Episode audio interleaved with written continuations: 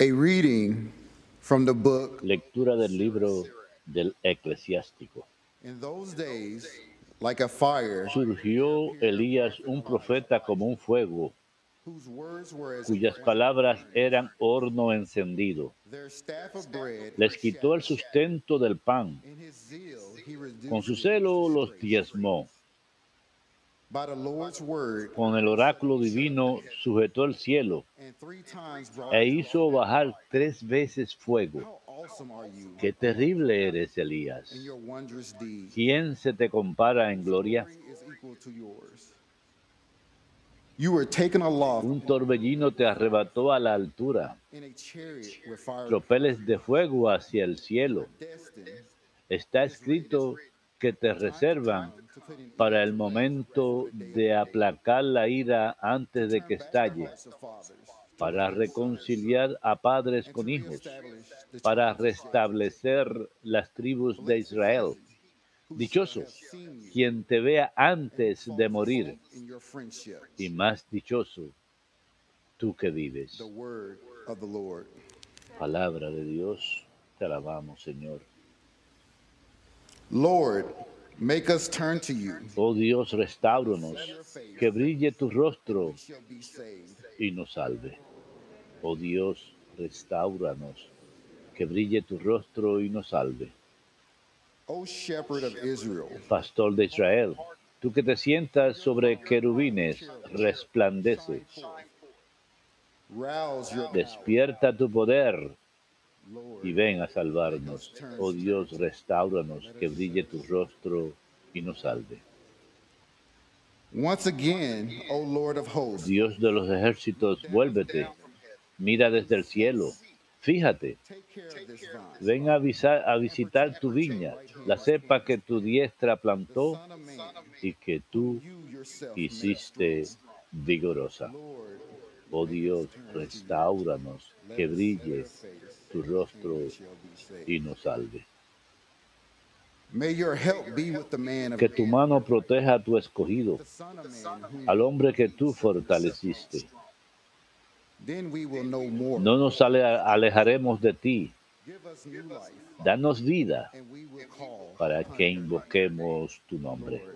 Oh Dios, restauranos, que brille tu rostro y nos salve.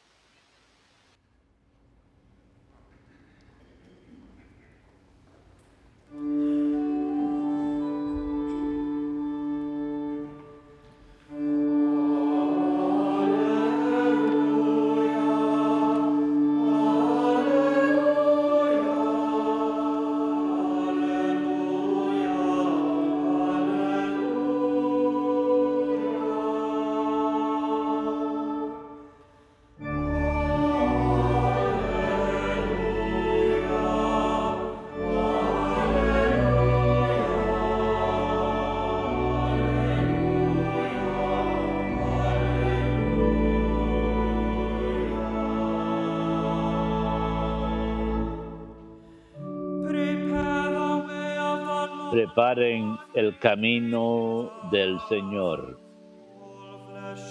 Allanen sus senderos.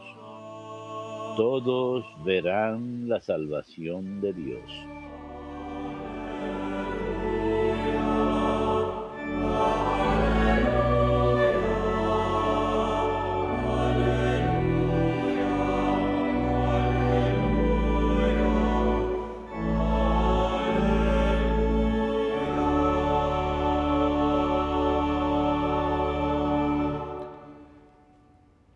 Dominus vobiscum. Lectio Sancti Evangelii secundum Mateum. Gloria tibi, Domine. As they were coming down from the mountain, Al bajar del monte, le preguntaron a Jesús sus discípulos, ¿por qué dicen los letrados que primero tiene que venir Elías? Él les contestó, Elías vendrá y los renovará todo. Pero les digo que Elías ya ha venido y no lo reconocieron, sino que lo trataron a su antojo. Así también el Hijo del. Hombre va a padecer a manos de ellos. Entonces entendieron los discípulos que se refería a Juan el Bautista. Verbum Domini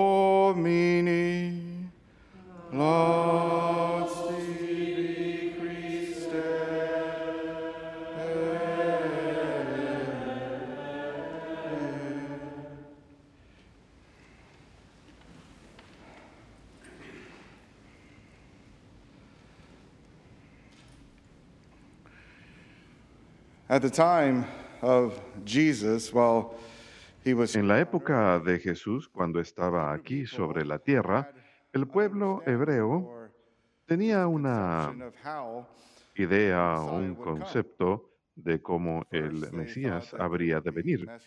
Pensaban que primero habría mensajeros, alguien como Elías o Eliseo aparecería y que vendría con represalia, condena, para arreglar al mundo.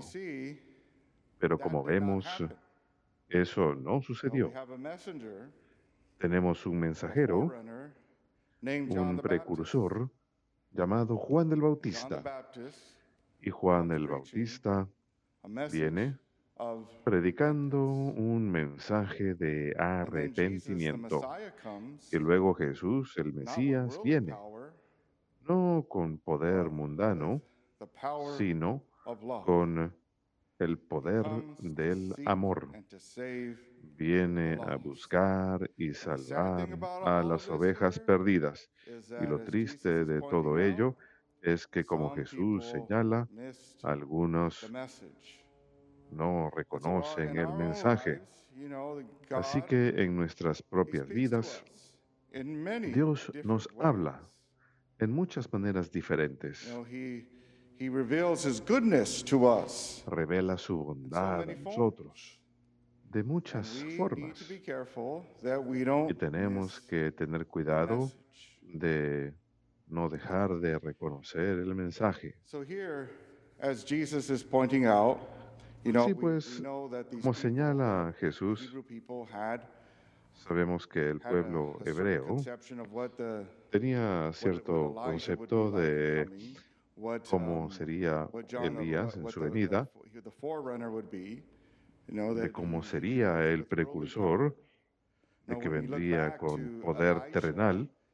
Cuando miramos a Elías en las escrituras, como vemos aquí en el eclesiástico, Elías derrotó a los profetas de Baal. Viene con fuego. A menudo vemos eso vinculado con el fuego y los milagros. Esa era una misión para un tiempo en particular.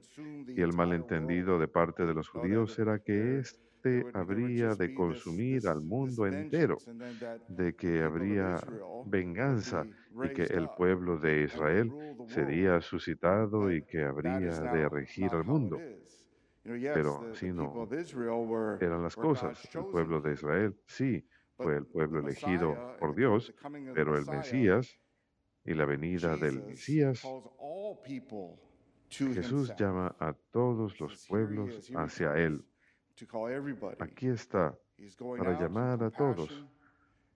Viene con compasión, toca a los pecadores, predica un mensaje de arrepentimiento, perdonando pecados, sanando a las personas, dándole esperanza a las personas.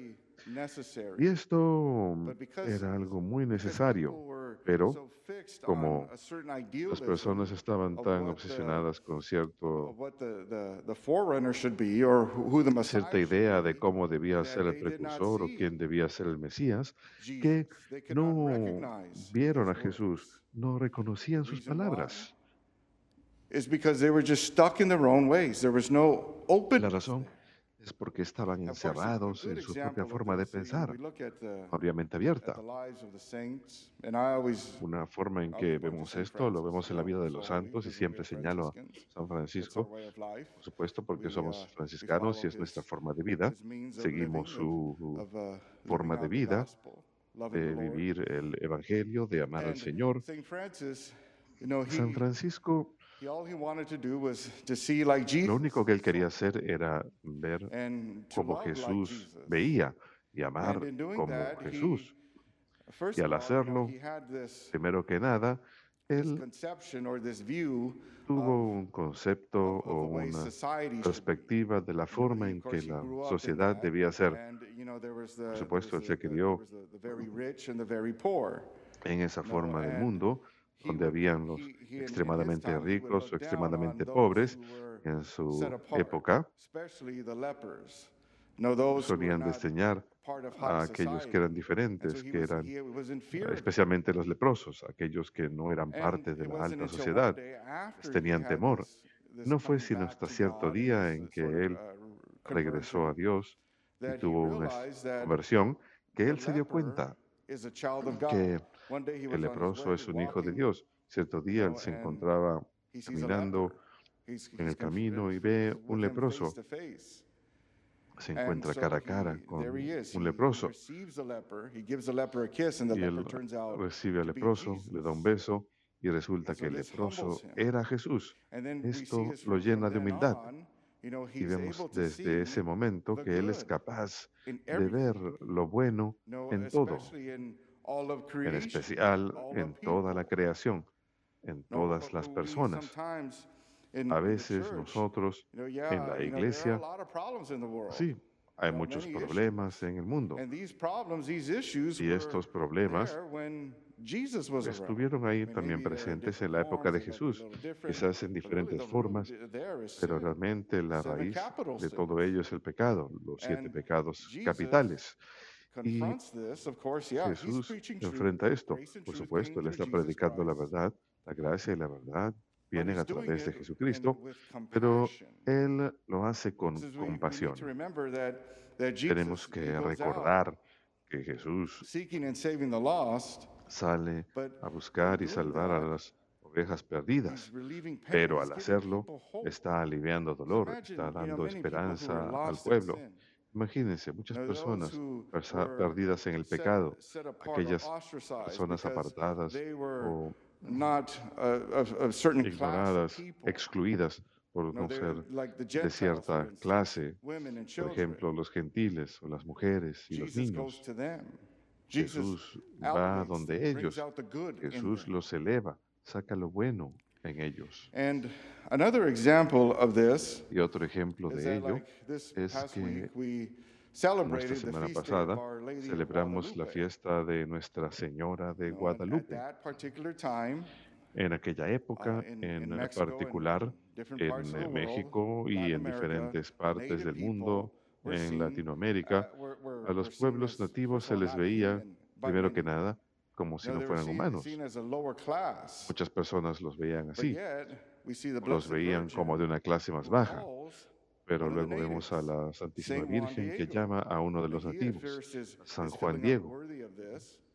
why Él se siente indigno de ese llamado y dice, ¿por qué no llamas a alguien más? ¿Por qué no mandas a un sacerdote o a un obispo, a un, alguien que es entendido?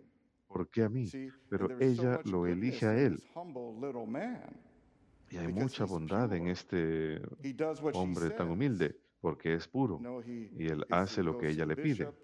Él va al obispo, y le dice lo que la Virgen le pidió. and and there there there he is there. She she's Y able to see the good. ahí lo vemos. Ella es capaz de ver lo bueno en estas personas. Lo mismo con nosotros. Podemos mirar a todos estos problemas en el mundo, todas estas personas que están causando los problemas del mundo, pero si miramos lo que of el pueblo hebreo en la época de Jesús, solamente mirando al pecador, solamente mirando a alguien que es impuro, eso. Causa rechazo en las personas, eso crea alejamiento. Pero si empezamos a ver lo bueno en ellos, y hay bueno en ellos, empezando con eso.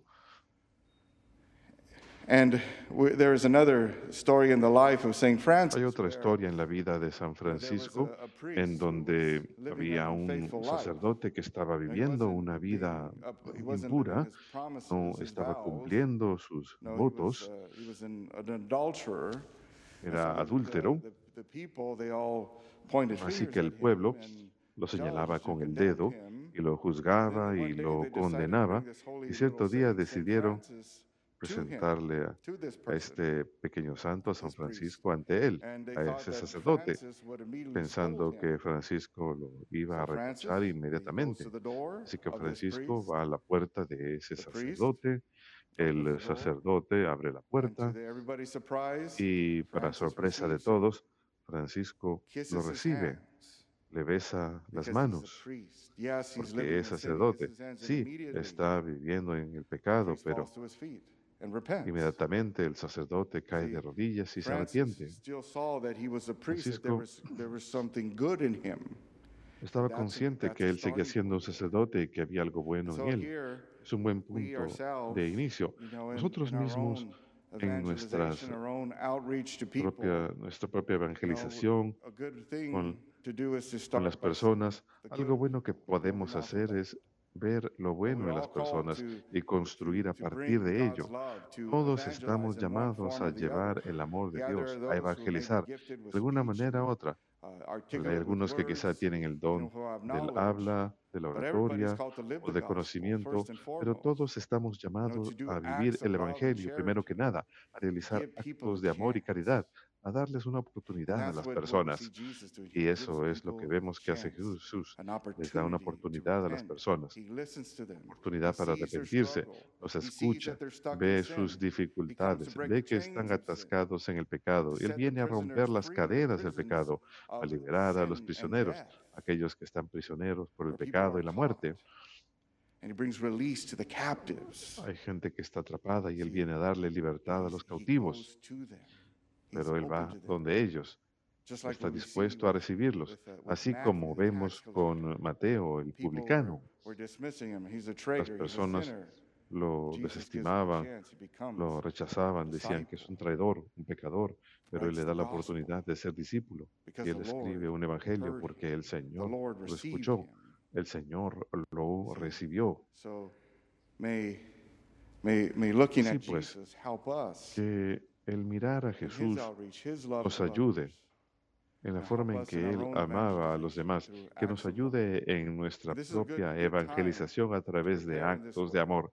Este es un buen momento para prepararnos de esa forma, mirando a Jesús, quien se rebajó al acercarnos a la Navidad, se humilló, se hizo humano, se entregó por nosotros, vivió una vida humana de manera que pudiera estar con nosotros, de manera que pudiera relacionarse con nosotros y nosotros so con Él. Así pues, con la ayuda de Dios, que siempre nos esforcemos en ver con los ojos del Señor Jesús, amar como Él ama, de manera que podamos llevar a aquellos que están alejados de la iglesia de regreso al amor de Dios. Que Dios los bendiga a todos.